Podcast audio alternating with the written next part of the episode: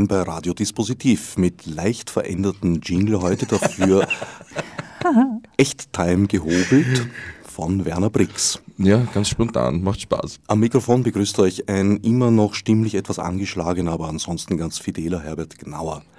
Bereits Platz genommen haben meine illustren Gäste Chris Lohner und Werner Brix. Halli, hallo, ich habe ebenfalls irgendwie mit der Stimme Probleme. Ich habe eine Bronchitis. Ja, aber das merkt man nicht bei dir. Danke. Nein, du kaschierst das durch dein, durch dein Radio Orange Haar. Das ist es. Grund für unser heutiges Zusammenfinden ist eine Benefizgala, die kommende Woche, Mittwoch, im Wiener Ronacher über die Bühne gehen wird. Ich habe den Otto Tause kennengelernt vor ein paar Jahren, als ich eine Veranstaltung gemacht habe, die, an der wir ja nichts verdienen wollten. Und dann hat der Steinhauer gesagt, kennst du den Otto Tausig und weißt du, was der macht? Und ich habe gesagt, nein. Und so habe ich ihn kennengelernt und festgestellt, was für ein toller alter Mann das ist, der sein ganzes Leben lang ähm, alles, was er entbehren konnte, in, in äh, Benefits Projekte gesteckt hat. Und der war so lieb, der Otto hat dann irgendwann einmal gesagt, weißt du, ich will halt, dass es nach meinem Tod weitergeht und dass dieses Künstler für Entwicklungshilfe, wie er das genannt hat, ähm, in Zusammenarbeit auch mit dem Entwicklungshilfe-Club, das ja genannt, äh, dass das weitergeht und dass man dann nicht aufhört, Geld zu sammeln. Und ich habe dann gesagt, na, das mache ich sicher nicht, das ist mir viel zu viel Arbeit. Und Schau dich jetzt an. Äh, völlig fertig vom Organisieren. Nein, und äh, ich habe dann nach einem Jahr ich gesagt, okay, ich mach's. Und das ist mir eine ehrenvolle Aufgabe. Und ich muss wirklich ganz die rührende Geschichte noch erzählen, dass ich an sein Sterbebett ran durfte. Und ähm, der Otto war zwar ansprechbar, aber er, ähm, er, war irgendwie weg. Man hat aber gesehen, dass seine Augen arbeiten und seine Atmung ganz flach ist. Und ich habe mich dann halt zu ihm gesetzt und seine Hand gehalten. Ich habe gesagt, Otto, ich weiß, dass dir das wichtig ist und darum sage ich dir das jetzt. Ähm, wir, wir machen weiter. Mit wir meine ich mich und es gibt noch einen zweiten, der ein zweites Benefits auch noch macht. Das ist dann im Frühjahr. Und ich habe gesehen, wie Ottos Brustkorb sich dann plötzlich begonnen hat, ganz stark zu bewegen, als würde er was sagen wollen. Und es war so ein tolles Erlebnis. Und ich, ich weiß, dass er dabei sein wird am 16. November im Ronacher.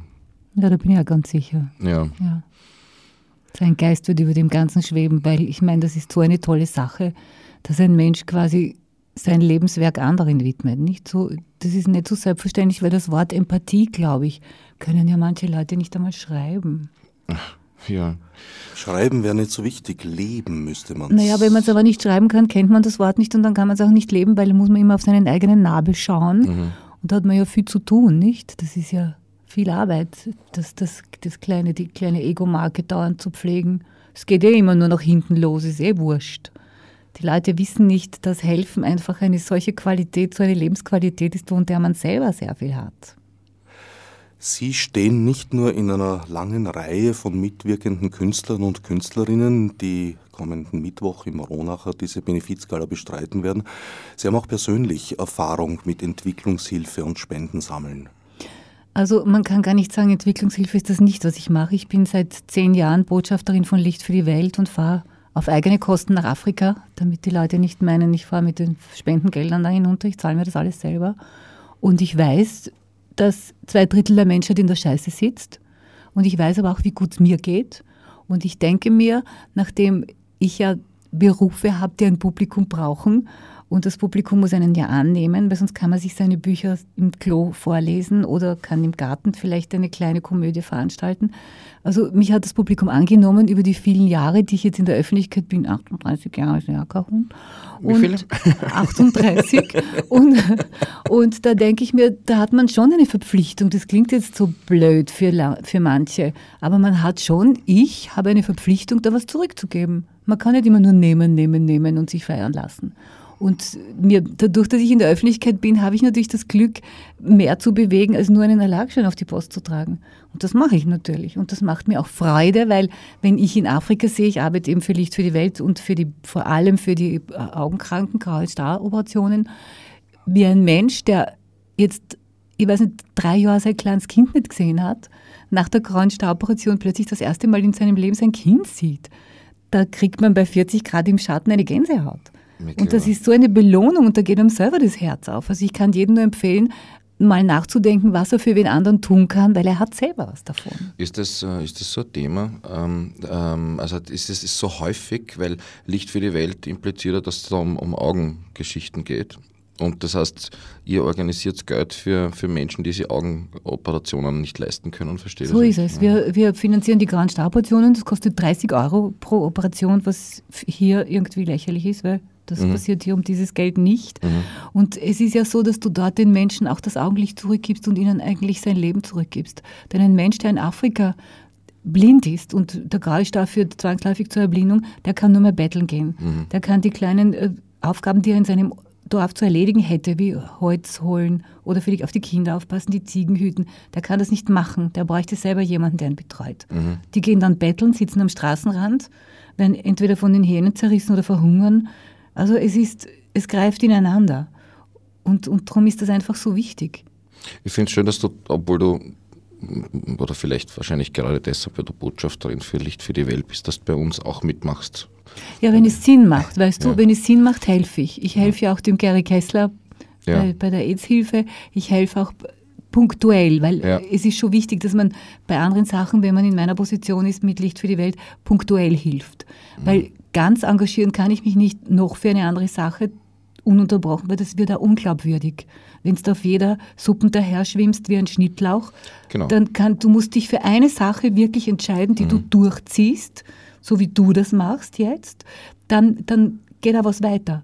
Wenn aber punktuell ich angefragt werde, für eine Sache einmalig mitzutun und es macht für mich Sinn, dann, dann helfe ich, so wie in deinem Fall. Aber ich kriege ja Mails, ich könnte ja ungefähr jeden Tag irgendwas machen, gratis. Jetzt machen Sie nicht nur Benefizauftritte, sondern wie ich auf Ihrem Website gesehen habe, Sie haben sogar Saris vertrieben eine Zeit lang.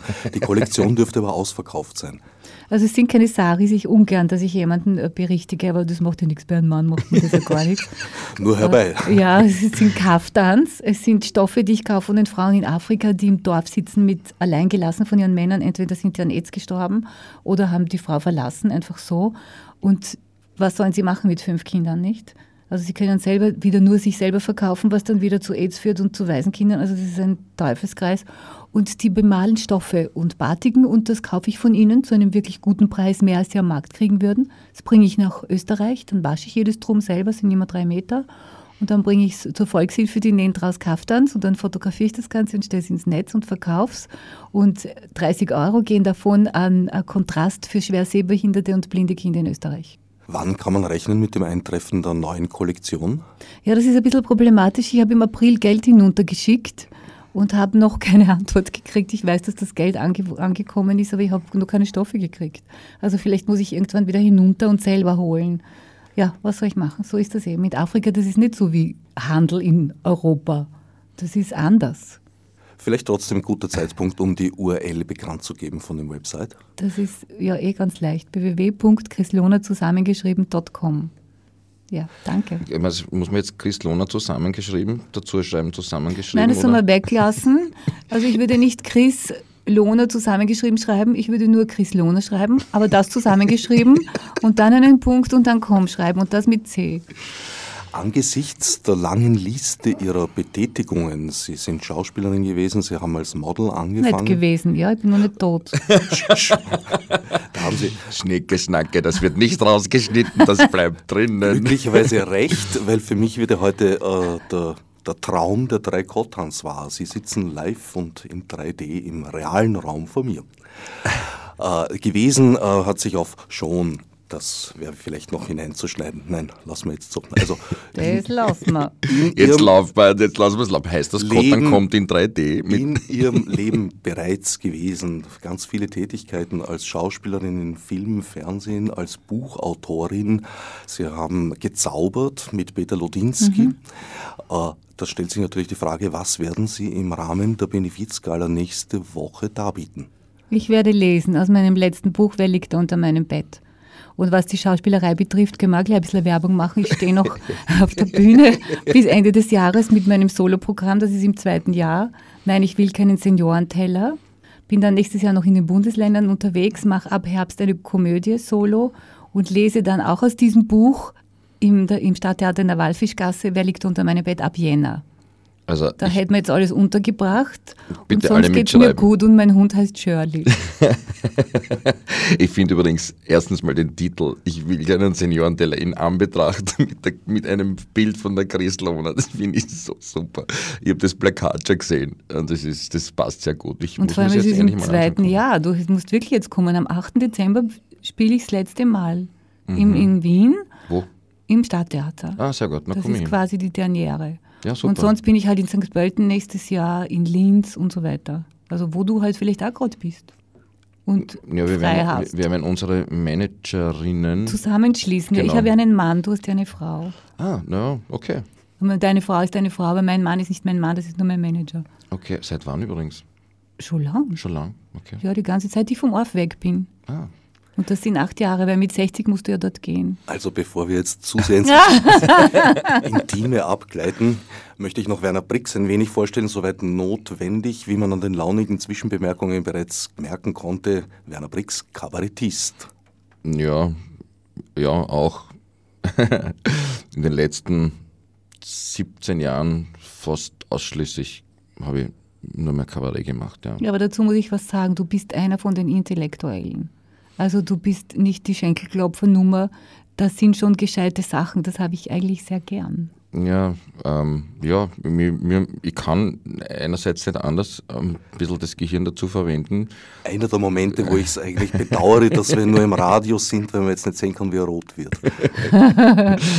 Ähm, ja, und es ist so, ich, ich habe mir schon öfter gedacht, man muss ein bisschen, ein bisschen breiter werden und, und äh, Kabarett soll doch auch Unterhaltung sein. Aber ich kann mich dann sonst nicht in den Spiegel schauen. Das hat allerdings auch den Effekt, muss man sagen, dass ähm, solange man gescheit ist auf der Bühne, fühlt man sich erstens mal selber wohl und die Kritiker freuen sich auch total. Nur äh, kommt das Publikum dann nicht in den Mengen, dass man ein, ein sicheres Leben hat, wenn man nicht äh, ein, eine, eine, eine Fernsehkomponente ist, also als Künstler. Ja. Wenn ich jetzt sage, ich bin regelmäßig irgendwo im Fernsehen, dann kommen Weil du Leute. hättest Fernsehsprecherin werden sollen vorher. Ich hätte Fernsehsprecherin werden sollen, dann wäre ich jetzt, sagen wir, beim Kottern berühmt geworden zum Beispiel. Oder Na, da hast du die Gnade der Spätgeborenen, das wäre nicht passiert. ja, abgesehen davon bin ich ja kein Politikerkind, dass ich die Chance habe, irgendwo Nachrichtensprecher zu werden oder so. Ja. Weil das sind ja alles irgendwelche Protégés von. Naja, es ist ein bisschen Nepotismus unterwegs. Ja, Tatsächlich. ist- Ja, mich, aus meiner Wahrnehmung hat sich der ORF im Fernsehbereich ja abgeschaltet mit der Digitalisierung. Ich fange nichts mehr seit damals. Ja, Das habe ich ja so gelassen und bin ganz zufrieden. damit. ja, kann ich mir auch vorstellen. Und Kann ich dazu bitte nichts sagen?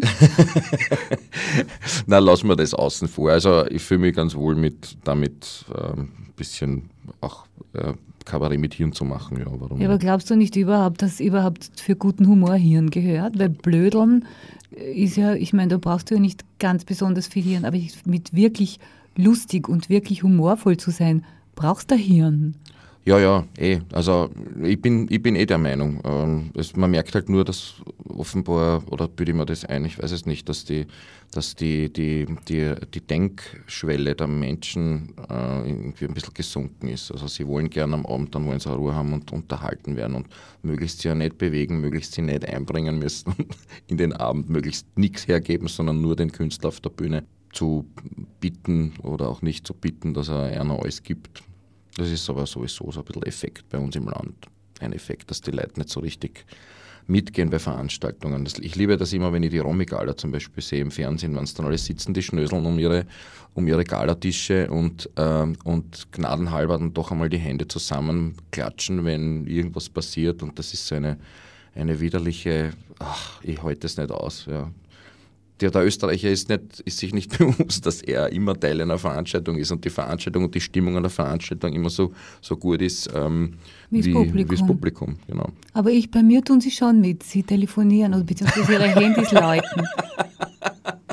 Also ich kann mich nicht beklagen. In Seefeld haben, glaube ich, sechs Handys geläutet, wo ich dann gesagt habe, jetzt, also ich finde jetzt, machen wir es folgendes. Entweder sie telefonieren Ja. oder ich mache weiter. Dann machen wir Telefonviertelstunde zum Beispiel. Ja, oder wir machen ein, weil es sind ja so verschiedene Klingeltöne, man könnte ja nahezu Musik machen damit, ne? Ein Stimmt. Das Musikprogramm. gab es bereits oder gibt es sogar immer ja, wieder. Ja. aber nicht während ich auf der Bühne rede, das habe ich nicht so gern. Ja, das waren komponierte Sachen. Da haben die Ach so, Handys nein, dann auch ei- einzelne Sounds gehabt. Ja. Du bist ja schon im Klaren darüber, dass du, wenn ich nicht irre, mit einer Romy-Preisträgerin am Tisch sitzt hier. Ich war ja auch nur einmal dort, um meine Romy zu holen. Also ich gehe ja sonst nicht hin, weil Das ist einmal- Ronny-Weglegung. Naja, na, aber es ist so, dass das ist wieder, nachdem das aufgezeichnet wird vom Fernsehen, sitzt du ja dort von, glaube ich, weiß ich nicht, halb sieben bis elf, bis du überhaupt was zu essen kriegst. Und dann, es ist halt, ja, es ist so eine unbewegliche Nummer für mich. Ich möchte niemanden beleidigen, aber das sind nicht so meine Dinge. Eigentlich, muss ich sagen. Ich habe auch überhaupt nichts gegen. Ich finde so Auszeichnungen, das ist ist, wunderbar. Ist wunderbar, ehrenhaft, motivierend äh, und was auch Freut. immer. Ja, Freut absolut. auch, das, ist, ist schön. Ähm, mir mir geht es einfach darum, dass ich die Leute gerne ein bisschen mehr überhaupt prinzipiell dazu anregen möchte, sich zu bewegen in geistiger und körperlicher Hinsicht. Ja, auch Also ich bin jetzt- Emotionen zu zeigen, Ja. nicht dieses blasierte. Ich gehe jetzt in eine Komödie, aber ich habe mir vorgenommen, nicht zu lachen. Ja, so- so, ist es Ich bin manchmal. ein kritischer Mensch, So genau. hat man das, ich, ich gehe dorthin, schau mir das an, aber ich werde nicht lachen. Ja. Also ich, hab, ich, ich philosophiere in einem kleinen Absatz in meinem neuen Programm darüber, dass, dass ich der Meinung bin, dass wir in, in, nach, nach hunderten Jahren Habsburgern und Metternich und Dollfuß und was auch immer in unserem Land einfach nicht gern die Pappen aufmachen, wenn wir Angst davor haben, dass dann irgendwer bös schaut und so. Also ich, ich merke das jetzt auch in meiner politischen Aktivität für, für Veränderungen bei den Freiberuflern und EPUs, bei den Kleinunternehmen und so weiter. Ähm, dass es eine irre mühsame Arbeit ist, die Menschen dazu zu bewegen, sich zu bewegen. Ja, wir sind in einer Facebook-Gruppe über 2000 Leute mittlerweile und es hat lange gebraucht, bis die endlich einmal kapiert haben, dass sie, sie, sie müssen mittun. Entweder erscheinen bei Aktionen oder Briefe schreiben oder einfach ein Ding. Das, das zieht sich bei uns durch alle möglichen Vorhaben als Österreicher. Aber ich glaube, was die Österreicher auszeichnet und damit, ich meine, ich habe in vielen Ländern auf dieser Welt gelebt. Ich war in Amerika in der Schule und ich habe in Deutschland gelebt, in Frankreich, in der Schweiz und so weiter. Was schon für uns typisch ist, wir warten immer ab, was der andere macht. Also wenn einer dann anfängt, da schaut man mal, aha, wie ist das jetzt? Aha, der lacht. Mhm, naja, vielleicht lacht noch einer. Ah, da lacht ja nur ein Dritter. Ja, da lache ich aber jetzt auch. ja. Also es ist so dieses Abwarten, was machen die anderen. Ich glaube, dass ein bisschen die Zivilcourage hier fehlt. Das muss Zivilcourage. ich schon sagen. Wort. positiv ausgedrückt würde man das ja fast als Empathie bezeichnen. Naja, Ja, fast. stimmt. fast. Also übertriebene Empathie, sagen wir mal. Ja. Aber ich finde, die Zivilcourage ist so was Wichtiges. Dieses Nicht-Hinschauen hat ja dieses ganze Elend auf der Welt gebracht. Dieses Wegschauen, nicht? Sich, diese Scheuklappen zu haben. Würde man hinschauen, würde man auch wahrscheinlich agieren, weil man ja auch irgendwann einmal berührt wird. Natürlich. Also das ist so eine, wir leben alle, es ist auch, weil es uns eigentlich hier sehr gut geht. Und jeder hat um sich herum irgendwas angehäuft. Und ich glaube immer, dass Besitz und Anhäuf von irgendwelchen Dingen die Distanz zum anderen größer macht, weil ja so viel dazwischen ist. Wenn du nichts hast, rückst du viel enger zusammen. Das war ja nach dem Krieg und ich darf das ja ruhig sagen, mit der 43er Jahrgang, da hast du ja nichts gehabt, aber die Leute waren enger zusammen, aneinander, mehr miteinander. Das wird auch immer, wenn, da ist jetzt auch nette Kurven wieder vielleicht zurück nach Indien, das wird auch immer wieder bestätigt. Ich selber war ja leider noch nicht in Indien, ich spore jetzt drauf, dass ich endlich einmal ist ein tolles Land. Ja, und was ich sagen wollte, ist, dass es immer bestätigt wird, dass, dass, dass die Leute durch Gegenden fahren, wo, die Menschen nichts haben und, und ihnen ständig strahlende Gesichter entgegenlachen. Ja. Das möchte ich so gern einmal erleben. Ich habe es in Südostasien, habe ich es eher mal erlebt. Du Also, hast es in Afrika auch. Du, wenn jemand nur mit einem Auge dich sieht, Mhm. strahlt er dich mit dem einen Auge an. Und hier schauen sie dir mit zwei Augen besser an. ja, also das ist schon ein oft. bisschen anders, ja. Das ist schon anders. Also es, es ist eine andere Freude am Leben. Mhm. Es ist nicht diese, ich meine, Konsum ist schon okay und ich bin auch eine gute Konsumentin, aber es hängt mein Glück nicht davon ab. Wenn ich etwas nicht habe, dann habe ich es nicht. Wurscht. Aber die, die Menschen hängen nicht an, am Konsum und sagen, es macht mich nur glücklich, wenn ich das oder jenes habe. Es ist eine Frage der Verhältnisse zur Umgebung halt auch. Naja, sicher. Also es ist äh, schwerer hier auf etwas zu verzichten, wo jeder ein Auto hat, als an einem anderen Ort, wo Mhm. kaum jemand ein Auto hat. Ja, aber ich rede gar nicht vom Auto. Es gibt ja so Nein, viele Dinge im alltäglichen Leben, Beispiel. die, so, die man nicht wirklich braucht. Nudelsieb. Ja, zum Beispiel. Hast du übrigens Sieb, hast auf Polnisch auch Sieb. Ist wahr? Ja. Na bitte. Wieder Ich was kann- gelernt. Ja, wieder Polnisch gelernt. Ich kann nämlich nur Dziękuję sagen. Ja, ich kann noch. Das heißt, Chance- Sieb in welcher mal, Sprache? Meine, meine, Frau, meine Frau hat mir, die kommt ja aus Krakau ursprünglich, die hat mir einen, einen polnischen Satz beigebracht, das Chance aber die bringen ihn nicht aus. Frag mich bitte nicht, was es Swinje heißt. heißt aber Schwein, glaube ich. Mm, Nein, Ja, also in slawischen Sprachen jedenfalls. Swinje heißt Schwein, ne? Gut, bevor War das wir- nach einem Streit? Das, das, das. Nach einem Streit bringen die so einen Satz schon gar nicht Nein, ich aus. meine Sie.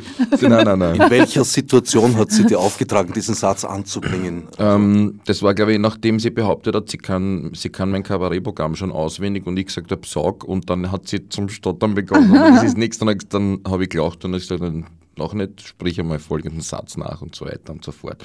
Eine halbe Nacht haben wir gekudert, weil es so schwer ist. Ja, das ist auch schwer. Polnisch ist sehr schwer. Für das Event kommende Woche fiel es dir nicht so schwer, äh, Menschen zum Mitmachen zu bewegen. Ich lese da Namen wie Karl Markovic, auch eine verdiente Radiomacherin von Radio Orange macht mit, Birgit Denk. Ja, so ist, so ist es.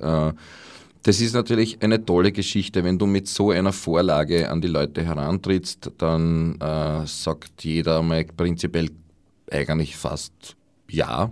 Das heißt, Schauen wir, ob ich kann, ne? Schauen wir, ob ich kann, ist Ja. eigentlich das einzige Argument. Äh, oder ähm, einer hat mir schon gesagt, du, ich engagiere mich jetzt für das und das und ich möchte nicht noch. Ja, das ist auch gut. Und bis jetzt habe ich keine Probleme gehabt, die Bühne zu füllen. Und heuer haben wir, ich versuche immer das Programm so zu mischen, dass wir äh, bekannte Namen aus Film und Fernsehen äh, dabei haben, damit, damit die Leute einmal neugieriger werden. Und ich versuche immer Leute dazu zu geben, die man vielleicht nicht so kennt, nur in der Öffentlichkeit, die ihre kleinen Fangemeinden haben und von denen ich sehr überzeugt bin. Dazu gehört zum Beispiel äh, der Harry Ahammer, der Gott sei Dank jetzt eh schon langsam einen Namen kriegt, der Musiker ist von der, von der Funkband äh, Hot Pants Road Club. Das ist ein ein super Gitarrist und der hat vor, mit, jetzt sind es auch schon wieder bald zwei Jahre, glaube ich, ein Mundart-Album rausgebracht, wo er auf Oberösterreichisch singt. Die Texte sind hervorragend und die Musik sowieso. Äh, der wird äh, den Saal sicher rocken und funken und dann haben wir dabei den Vieh. Der Vieh ist jetzt bekannt geworden, ein bisschen durch seine deutsche Castingshow, weil das ist ein, ein, ein Beatboxer, der mit, äh, mit, nur mit seiner Stimme ganze Nummern erstellt, mit Hilfe einer Loopstation und ähm, Das musst du erklären, glaube ich. Weißt du, glaubst du, dass jeder das kennt? ähm, ja, Oder weiß ich nicht. das ist, ich, also ich glaube? Radiohörer vielleicht schon. Beatbox ist das im Prinzip, dass man so wie ich beim, beim Eröffnungsjingle versucht habe, äh, mit dem Mund also Schlagzeug nachzumachen und er macht halt dann noch Bass und Gitarre und einen Chor dazu und das mischt sich so zusammen, dass das eine, schöne, eine richtige schöne Nummer wird. Und das ist auch immer faszinierend anzuschauen und zuzuhören. Dann haben wir dabei die Chaos Drums. Das sind ganz junge Leute, die ich gesehen habe bei irgendeiner Gala, wo ich auch spielen durfte und die ähm, am besten erklärt wohl der Begriff Stomp in, in, Ah, ja. in, in, genau, in Stomp ähnlicher Manier da auf, auf Autowrack. Gummistiefel. Teilen. Ja, super. Also Ja, die machen das echt ja. toll. Autowrack auf der Bühne des Ronacher. Ah, ja, ja, so wird es sein. Ja, die Bühne ist ja groß genug und bei, bei der Gelegenheit sei auch gesagt, dass die Crew vom Ronach ein Hammer ist. Also die, die sind wirklich super. Da, da funktioniert alles und der Support ist ausgezeichnet. Wen haben wir noch? Birgit Denk hast schon gesagt. Ähm, ich habe zuerst ursprünglich... haben Gregor haben wir. ja, ein Gregor Seeberg, aber zuerst zu sagen, wir haben ursprünglich vorgehabt, äh, ein bisschen zu jammen alle miteinander, weil ich mache ein bisschen Musik und der Vieh und der Aham und die Denk und die Marold und so und natürlich scheitert es jetzt leider wieder an der Probenzeit, weil die Denk hat wahnsinnig gern mit Aham zusammengearbeitet, aber sie hat jetzt ihren Gitarristen mit, auch ein hervorragender Musiker. Der Marold haben wir jetzt auch schon gesagt, die bringt Ausschnitte aus ihrem Programm. Der Gregor Seeberg, mein alter Freund und Soko Donau, super, super Kommissar oder was auch immer jetzt sein Amtstitel ist, weiß ich gar nicht.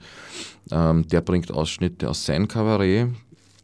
Dann haben wir noch, ja, der Markovic hat mir irgendwas gesagt von Polga. Der wird so Polga-Texte mitbringen, bin ich schon neugierig. Du bist dabei mit Ausschnitt aus deinem Buch und haben wir noch wen vergessen? Ich glaube, es waren zehn. Ja, Na, oh ja, Buchgraber und Brandl, siehst du das, ja? Buchgraber und Brandl sind zwar Kabarettisten, die jetzt seit einiger Zeit in der, in der Szene herumtun, wie man so schön sagt. Und die würde ich auch ganz gerne vorstellen an dem Abend. Wer überprüfen möchte, ob Brix jemand vergessen hat, kann das auf dem Website tun. Ja, genau. Zum Bindestrich Tod mit Dora-Lachen.at, wenn ich nicht irre. So ist es. Zum Tod lachen. Eigentlich, die Ja. Betonung. Das ist, äh, ein, der Titel entsprang der Idee einer, einer, einer PR-Agentin, die einmal, oder mittlerweile Freundin von Gregor Seeberg, die, die damals den Titel für den ersten Abend, den ich gemacht habe, damit geliefert hat. Und dem Titel bleibe ich treu, weil er super ist und weil, Ja, da, weil die Not irgendwie da drinnen steckt, die man bei einem Benefiz ja äh, mindern will. Und äh, ich habe dann irgendwann einmal selber so eine Homepage gestrickt, wo halt die Infos draufstehen. Ich kannte Otto Tausig jetzt nicht rasend gut, kann mich nicht zu seinem Bekanntenkreis zählen, aber ich bin ihm einige Male begegnet in meinem Leben und soweit ich ihn kennengelernt habe, hätte ihm das ganz gut gefallen. Der Titel oder die Veranstaltung? Der Titel mit Beides. dem Untertitel, dass es ein Abschied für ihn auch ist heuer. Ja, ja er, also den Titel kannte er ja noch. So lange haben wir uns noch. Es, war irgendwie, es, ist ein, es ist ein komisches Gefühl, wenn man, wenn man die Besetzungsliste eines Abends erstellt und dann einen Namen wieder auslöschen muss. Ja. Das ist in der letzten Zeit ist mir das öfter begegnet, dass dann halt, ja, du gehst durch dein Adressbuch durch und löscht dann jemanden raus. Ja. Das ist so bei Facebook und das ist so im, im, im Adressbuch, wo auch immer, irgendwo ist es dann ein seltsames Gefühl.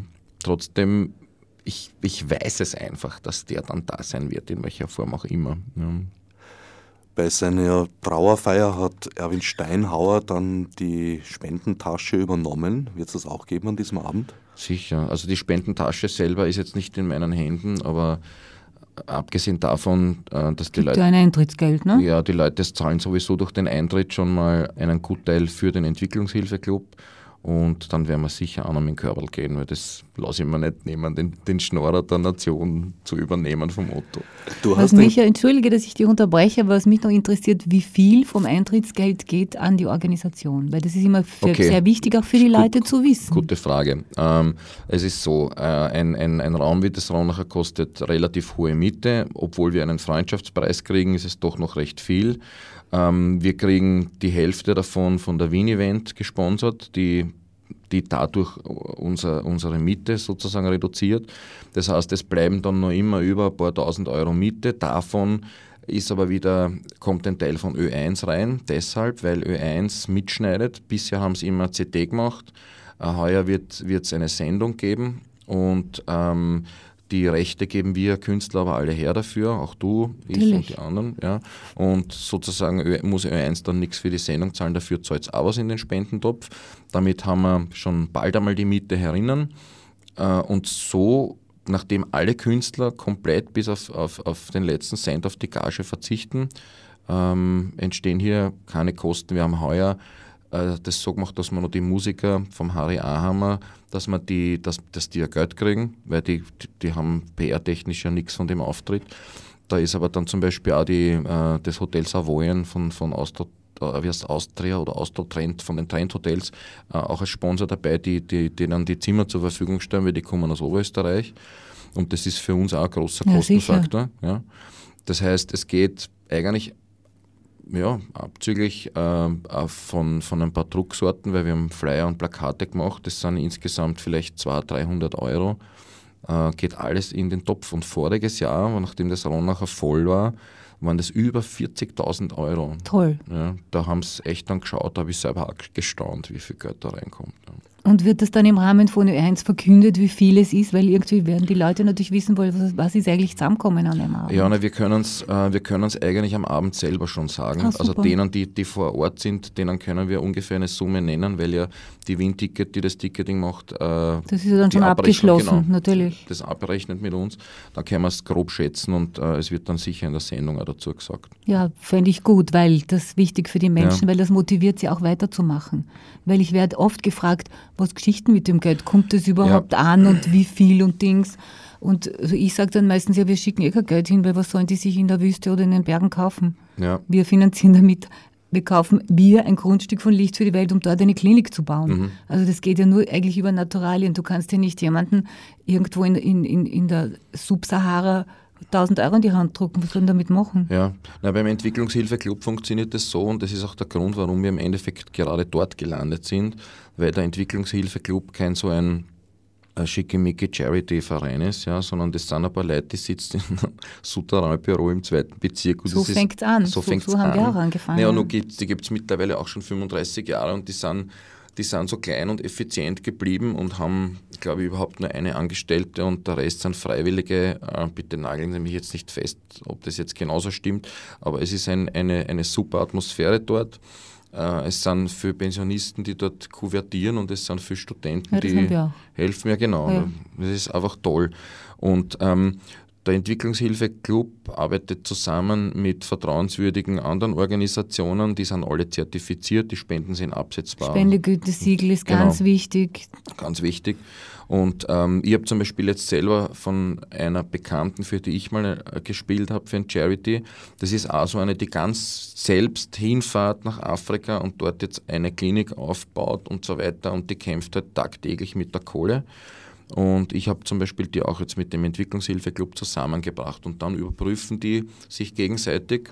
Und wenn der Entwicklungshilfeclub überzeugt davon ist, dass es einen Sinn macht, dann gibt er diesem Projekt quasi eine Nummer und supportet das mit. Und die Nummer vom, von den Steinbruchkindern ähm, ist ein 2222.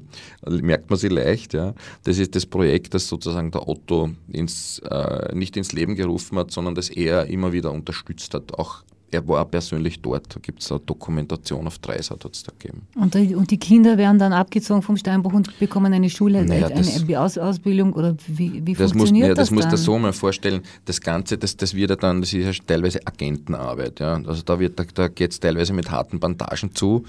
Da, ähm, da gibt es einen, einen tollen Typen, der Pütter, der aus Deutschland beim Miserioa arbeitet und der, ist, der geht dann dorthin mit einer Videokamera und, und, und macht auf Kunde und so weiter. Ja. Und die Geschichte, warum das passiert dort überhaupt, ist relativ einfach zu verstehen.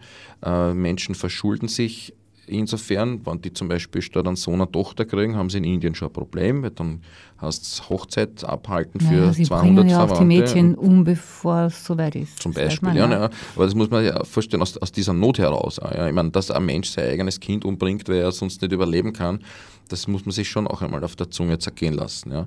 Und äh, dort ist die Situation eben die, dass dann äh, kein Geld da ist, dann geht man zu einem Kredit heim, äh, so wurde mir das erzählt, und dann äh, hast du so, und jetzt kannst du nicht mehr zurückzahlen, jetzt arbeitest du das ab. Und so entstehen dort auch illegale Steinbrüche, die ähm, Und die Kinder müssen das und abarbeiten. die ganzen Familien und die Kinder mit drinnen. Und wenn man diese Fotos sieht, ähm, die dort heimlich gemacht wurden, das ist so erschütternd. Man sieht, ich habe selber Ja, Kinder, das man ist sieht ein, moderne Sklaverei. ein Ne? siebenjähriges, sechsjähriges Kind Steiner schleppen, dann wird dir schlecht. Ja, Das, ist so ein, ein das im ersten Moment fällt, wenn du so ein Foto siehst, das fällt da gar nicht auf, zuerst einmal heutzutage. Ja. Aber wenn du dich mit der Materie auseinandersetzt und dann siehst sowas und dann denke ich an meine Kinder, dass die dort schleppen müssen, damit es irgendwo In ein der Krümel Hitze und im Dreck und ja. es ist so widerlich. Und die Folgen sind jetzt auch recht interessant, weil ähm, man auch in Europa jetzt darauf hinarbeitet, dass es ein Gütesiegel geben sollte. Wir sind ja so deppert, dass man in Europa diese Steine, weil es so billig äh, äh, äh, gehauen werden in den Steinbrüchen, importieren mit Schiffen, Steiner quer durch die Welt, ja, dass man versucht jetzt hier in Europa ein Gütesiegel zu erzeugen. Also dass man, dass die, die Miserior zum Beispiel oder der Entwicklungshilfeclub zu den Steinmetzbetrieben geht und sagt, Leidl, Kauft keine indischen Steine, wir haben kauft ja keine indischen Steine und, und gibt ein Gütesiegel, das könnt ihr haben, das machen wir meinetwegen und so weiter. So wie Fairtrade zum Beispiel. Ja, genau so ist es, Ne? Ja. ja, ich weiß das von Indien. Ich war ein paar Mal in Indien und ein Taxichauffeur hat mir gesagt, er hat drei Töchter. Er hat gesagt, er weiß überhaupt nicht, wie er das schaffen wird. Mhm. Weil die Hochzeiten so viel Geld kosten. Mhm. Nicht? Das muss ja der Brautvater alles bezahlen. Mhm. Also, und das war, der war aber sicher schon einer von den unter Anführungszeichen besser verdienenden. Ja, in dem ne? Moment war der Axel, das ist eh schon Da ist er eh schon, also ich meine, ein Herr. ja, eben. Also das ist sicher ein Problem. Aber ich habe jetzt neulich gelesen, dass durch diese Tötung der, der, weiblichen, des, der weiblichen Nachkommen Mhm. Eine wahrscheinlich sehr, es war eine Studie, eine ziemlich starke Männerdomäne entstehen wird kann in diesen. Ländern. Weil es es sind, die Mädchen sind alle weg. Es sind fast nur Männer in diesen Ländern, weil es die Mädchen umbringen, was verboten ist, aber weißt du, was verboten ist, ist bald was verboten. Und auch schon eigentlich Abtreibungen gemacht werden, wenn erkannt wird, dass es sich um ein Mädchen handelt. Und da entsteht jetzt so ein Ungleichgewicht, das irgendwann einmal allen am Kopf fallen wird. Ja, Grauslich. grauslich. Ja, wir werden diese Welt nicht zur guten Welt machen, aber wie heißt es beim Brecht, man sollte schauen, dass sie ein bisschen besser geworden ist am Ende. Na, man kann nicht die ganze Welt retten, aber man kann Einzelschicksale erleichtern. Und ein Einzelschicksal und noch ein Einzelschicksal und noch ein Einzelschicksal, das ist auch eine Menge. Wäre vielleicht eine gute Stelle auch äh, das Website vom Entwicklungshilfeclub bekannt zu geben. Mhm. Wir werden das Otto Tausig am Ende der Sendung noch selber machen lassen. Ich hatte das Glück, ihn einmal zu interviewen.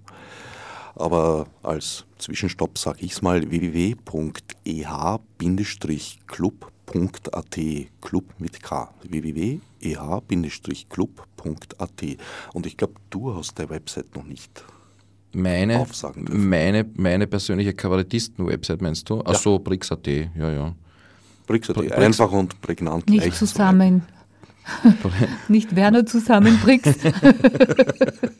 Brix.at, ja, ganz einfach. Da steht immer alles drauf, was man wissen sollte.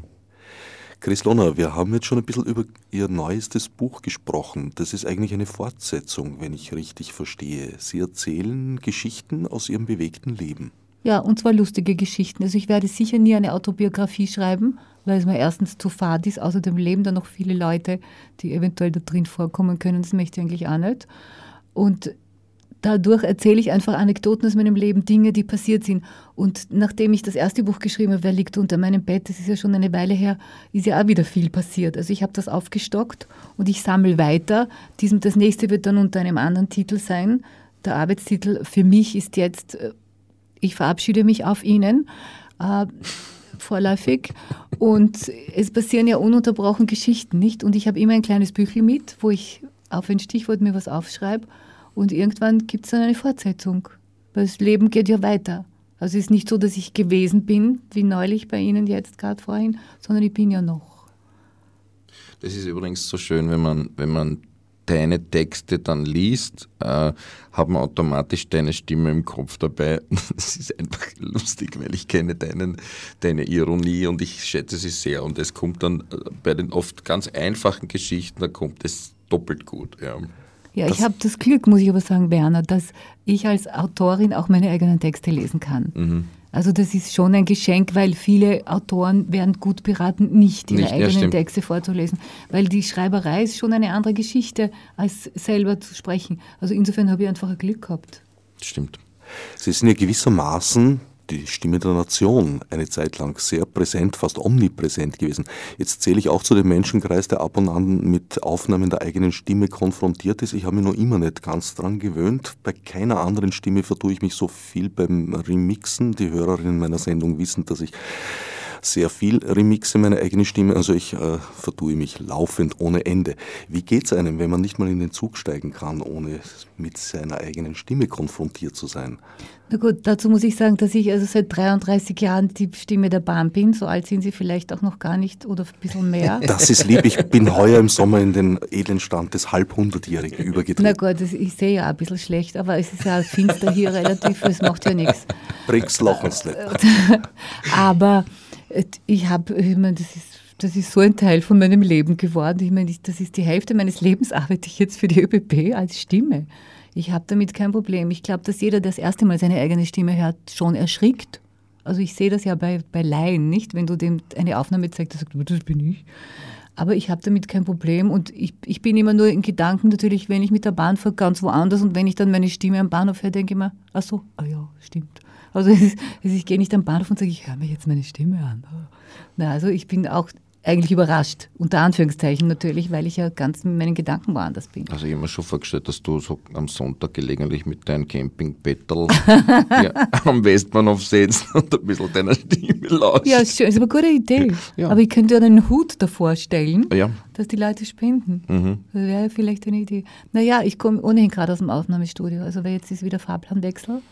Und ich habe ohnehin gerade fast zwei Stunden. Mich wundert es eh, dass du jetzt gerade Sätze rausbringst. Äh, ja, weil auch. du hast ja jetzt eh hunderte, ich habe ich hab sie in Empfang genommen und gedacht, oh je, die ist schlecht drauf. die, die, Nein. Sie hat mich angeschielt, weil sie jetzt eineinhalb Stunden lang äh, Umsteigemöglichkeiten ja. durchgesagt hat.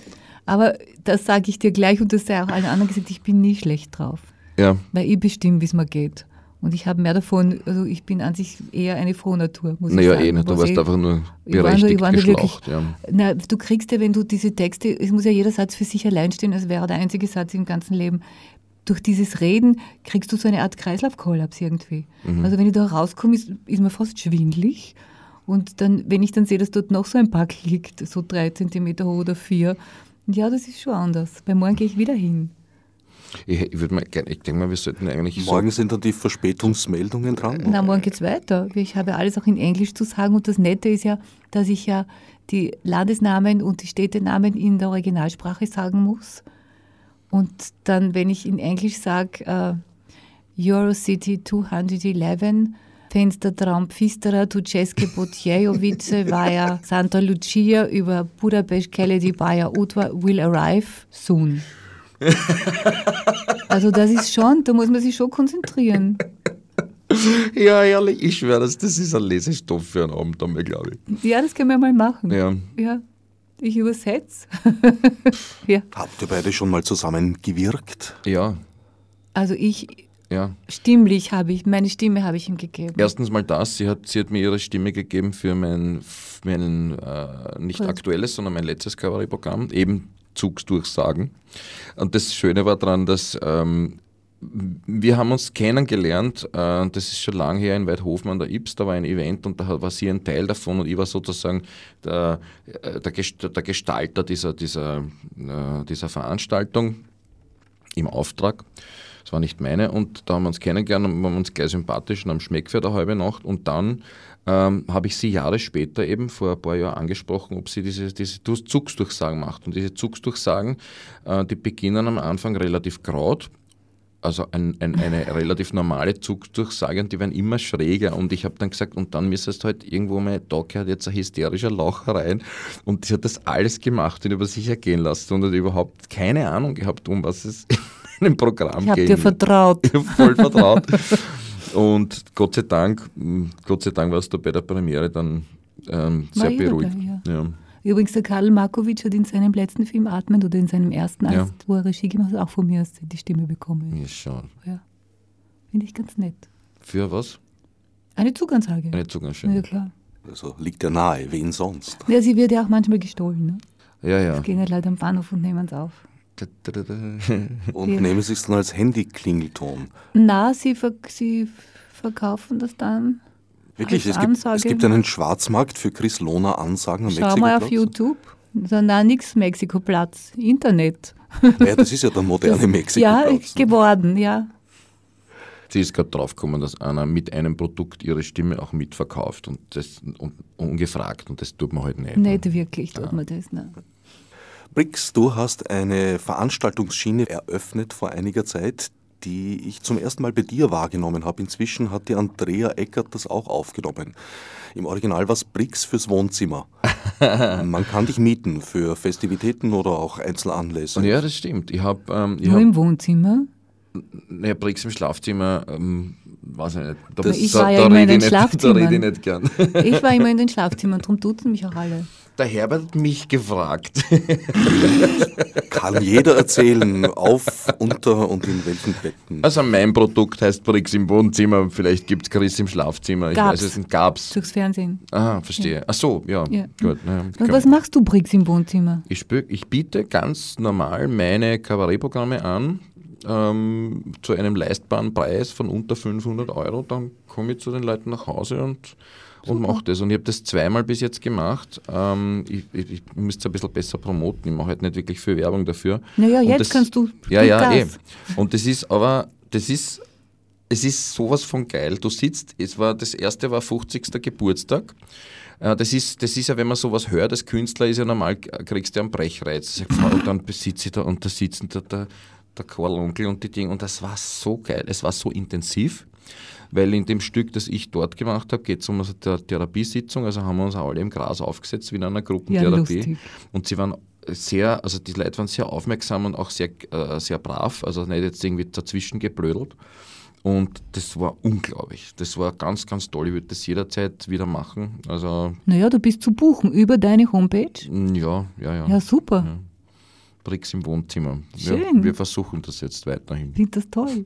Lustig, dass dir, dass dir das in Erinnerung jetzt gekommen ist. Ich habe das schon ganz vergessen. Das zweite Event bist du uns noch schuldig. Also das eine ist diese Geburtstagsfeier gewesen, die dann... Achso, na, das zweite war was ähnliches. Das war im Rahmen einer Hochzeit und so weiter. Also aber es waren beide Events waren, waren unglaublich intensiv. Bist du aus der Torte aufgetreten? So ungefähr, ja. Also das zweite war eher so 0815-Geschichte mit, mit Mikro und so vor Leuten. Ich bin erst zweimal gebucht worden, aber das erste Mal war es so, wie mir es gewünscht habe, wo ich gesagt habe, ähm, schaut mal, ob die Leute wirklich zweimal eine Stunde lang das ertragen, diese Nähe und die Intensität, weil ich habe gesagt, schon, vielleicht schauen wir mal bis zur Pause und dann, ob die das noch weiter haben wollen und wie, wie wollt ihr das noch ankündigen? Kündigt das an als ein, ein, ein Abend unter Freunden und da gibt es auch ein bisschen Kabarett oder sagt es, na, bei mir halt in mein, in mein Haus, in meiner Wohnung gibt es halt einen vollständigen Kabarettabend und das ist, das, das fasziniert mich mit Tag. Das, das ich finde das großartig. Ja, das ist was auch. Ich, ich habe es mir gemerkt, weil mich, ja, es hat mir Respekt abgenötigt. Das gehört ein gewisser Mut dazu, weil was tust du, wenn es dann in der der ersten Reihe mit Ausziehen, Ausziehen rufen anfangen zum Beispiel? Ja, okay, das weiß ich nicht. Das kann man dann, das kann man dann äh, beantworten. Das kann man passiert. so abfangen. Ja, ja, das kann man abfangen. Also du hast so im Kabarett manchmal Leute sitzen, die jetzt glauben, sie müssen die Schikos-Gruppe anführen und so, aber das habe ich bis jetzt noch immer unter Kontrolle gebracht. Und ja, wenn nicht, kann ich immer noch gehen, aber das war bis jetzt noch nicht der Fall. Also wer Bricks im Wohnzimmer haben will, ist das noch zu finden am Website? Weil ich ähm, glaube, heute habe ich Ja, ich würde jetzt einmal sagen, äh, einfach einmal auf Bricks.at Kontakt aufnehmen, jetzt einmal so und ähm, ich muss auch die Homepage mal neu gestalten und dann wird das so richtig herausgestellt als Produkt. Es gibt auch die Blogschiene inzwischen, aber das tröpfelt ein bisschen. Die so Blogschiene, ja. Vierteljahr mal. Ne? Naja, das, die Blogschiene habe ich begonnen, äh, Bricks Blog, die war ganz stolz darauf, dass ich jetzt auch einen Blog habe, weil ich, ich finde die Idee toll. Äh, nur ich war dann, ich bin so viel auf Facebook, äh, um dort zu kommunizieren, dass ich kann nicht nur, ich kann dort nicht auch noch blocken. Das ist mir jetzt zu viel geworden. Aber ich möchte das mhm. gern, ich möchte das gern ein bisschen kultivieren und strukturieren. Ja, aber man verbringt so viel Zeit damit. Ich habe eine Fanseite, ja. also im Facebook, ja. Fanseite und dann habe ich noch eine private, die anders ist. Ja. Aber die, verstehst du, bist ja dann nur dabei, dich selbst zu verwalten. Es reicht mir schon, wenn ich meine E-Mails in der Früh anschaue. Ja. Also das Blog, den Blog finde ich auch interessant, dann gibt es noch Twitter und ich weiß nicht, was es gibt. Aber da bist du, das ist ja Fulltime-Job. Du bist ja, ja ständig am Tun. Also ist das wäre mir zu anstrengend. Ja, ich bin, ähm, ich bin jetzt in einer Situation, wo ich gerne mich zu gewissen Dingen äußere. Jetzt gerade in meinem Leben. Ja, das ist, jetzt kommt da der Winter, ist, die Außenzeit wird zur Innenzeit, wie die Bauern so schön sagen, man sitzt dann mehr ja. drinnen. Das heißt, man hat, man hat auch mehr Zeit für diese Dinge. Das ändert sich dann wieder, wenn ich, weiß ich nicht, da haben wir einen Schuppen dann endlich baue und so weiter. Thema Zeit. Wir sind schon knapp am Ende der Sendezeit angelangt. Über den Entwicklungshilfe-Club mhm. wird uns Otto Tausig mit eigener Stimme noch was sagen. Aber vielleicht die Veranstaltung, wenn ihr nochmal ankündigen könntet. Ähm, Chris, Ladies First. Ja, es ist am 16. November, Mittwoch, heuer 2011, 19 Uhr, Ronacher bitte alle kommen. Alle, alle, alle. Ja, bitte kommen Sie zuhauf. Wir, äh, es gibt noch Karten und die Karten gibt es ausschließlich über die Wien-Ticket zu buchen. Die haben die Wiener Telefonnummer 5, dreimal die 85 und die haben wir die Homepage wien-ticket.at. Da kann man die Karten auch bestellen. Und es ist nicht nur Spenden, sondern Sie kriegen ja auch was dafür. Einen schönen Abend. So schaut's aus. Dann danke ich euch für den Besuch im Studio und nun zu Otto Tausig im Original. Ich habe mal gedacht, ich könnte die Welt verändern. Und zwar mit dem Kommunismus. Und äh, dann habe ich gesehen, das funktioniert nicht. Das funktioniert dort nicht und dort nicht und dort nicht. Also mache ich etwas, äh, was ich eigentlich als Verzweiflungstat einstufen würde. Ich finde immer noch, dass wir in einer Gesellschaft leben, wo alle paar Sekunden ein Kind verhungert, dass diese Gesellschaft geändert werden müsste. Ich finde immer noch, äh, dass wir die Wirtschaft mit unserem Verstand regeln müssten. Bisher ist es immer daran gescheitert, dass die wirtschaftlichen Interessen waren immer stärker als der Verstand. Also aus der Verzweiflung heraus mit Politik in meinem Lebensalter noch etwas, ich bin jetzt fast 88 Jahre, ich werde es nicht mehr, mehr erleben, ich werde es vor allem nicht zustande bringen, dieses System des Turbokapitalismus, das ich miserabel finde, zu ändern. Also mache ich Folgendes, ich, äh, bin als Schauspieler ganz gut beschäftigt. Ich spiele Filme, manche sehr dumme Filme, nur um Geld zu verdienen äh, und das in die dritte Welt zu schicken, wo Menschen es dringender brauchen als, als bei uns, wo Menschen, Kinder, wie gesagt, verhungern. Und wenn ein paar hundert Kinder weniger äh, verhungern, sondern sich auf eigene Beine stellen können, in eine Schule gehen können und eine Chance im Leben haben, dann habe ich mit meinen 88 Jahren noch ein bisschen was getan, um die Welt zu verändern. Wobei ich Wert darauf lege, nicht eine Wohltätigkeitstante zu sein. Ich vergebe keine Almosen, nicht einen Groschen. An mir gehen äh, in Indien äh, kleine Kinder vorbei, schmutzig und bettelnd, und ich gebe nichts ich gebe einem bettelnden Kind nichts, weil das am Abend einem Mafioso abgegeben werden muss, äh, die dann unter Umständen die Kinder sogar verstümmeln, damit sie äh, schrecklicher aussehen und, und, äh, und besser betteln können. Nein, wir haben Projekte vom Entwicklungshilfeclub, kontrollierte Projekte, wo das Geld zur Gänze hingeht. Und das sind alles Projekte, wo Menschen sich selber auf eigene Beine stellen können, wo sie nicht almosenabhängig sind, nicht gefüttert werden, sondern selber das äh, sich schaffen, was ein besseres Leben für sie bedeutet. Ich sage Ihnen lieber nicht die Kontonummer, die vergessen Sie ja sowieso, aber die Telefonnummer des Entwicklungshilfeclubs, der im zweiten Bezirk in der Böcklinstraße 44, den man sich auch anschauen kann, der ein kleines, bescheidenes Büro hat mit vier Angestellten, die nicht von den Spenden, sondern von extra Mitgliedsbeiträgen bezahlt werden, aber 40 bis 50 gratis äh, arbeitende Helfer hat. Dieser Entwicklungshilfeclub, der das Geld wirklich zur Gänze dorthin schickt, wo es gehört und sich nichts unter den Nagel reißt, wie das manche Wohltätigkeitsorganisationen, der hat die Telefonnummer 720 51 50. 720 51, 50, wenn Sie sich das merken. Sie werden sich freuen, dass Sie sich gemerkt haben. Falls es jemand interessiert und er hat einen Computer, kann er natürlich die äh, E-Mail-Adresse äh, und die Website vom Entwicklungshilfeclub auch haben. Office at eh-club mit K geschrieben, .at. Das ist die eine Adresse, office at eh-club mit K geschrieben, .at.